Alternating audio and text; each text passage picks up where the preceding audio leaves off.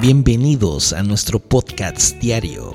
Hola, hola, muy buenos días tengan todos ustedes. ¿Cómo va su mañana? Espero que muy bendecida, ya que Dios nos ha regalado un nuevo día y hay que estar muy agradecidos y llenos de gozo por eso.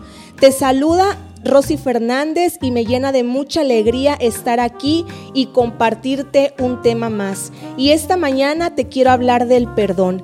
Y es que sin perdón no hay paz. Hay que estar conscientes de que todos hacemos el mal y nos llegamos a herir los unos a los otros. Por eso necesitamos pedir perdón tanto como perdonar. Disculparse y pedir perdón a las personas a las que hemos hecho a las que hemos dañado, a veces es aún más difícil que perdonar a las que nos hicieron el daño o nos lastimaron.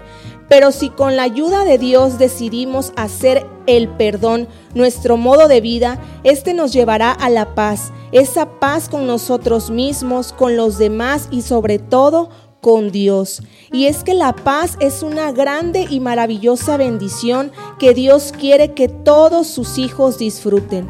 El perdón es un paso esencial hacia la reconciliación y la vida en armonía. Y te quiero compartir un versículo para que te quedes con él, lo guardes y lo hagas tuyo, porque a mí me ha funcionado demasiado. Y es Marcos 11:25.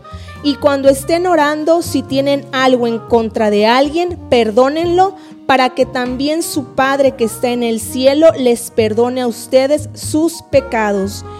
Dios nos enseña, queridos hermanos, a que debemos perdonar 70 veces 7. Esto quiere decir que el perdón debe ser nuestro estilo de vida.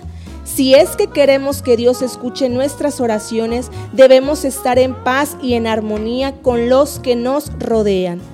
Entonces, querida audiencia, el perdón y la reconciliación son importantes porque nos liberan de la carga emocional que llevamos por la ofensa.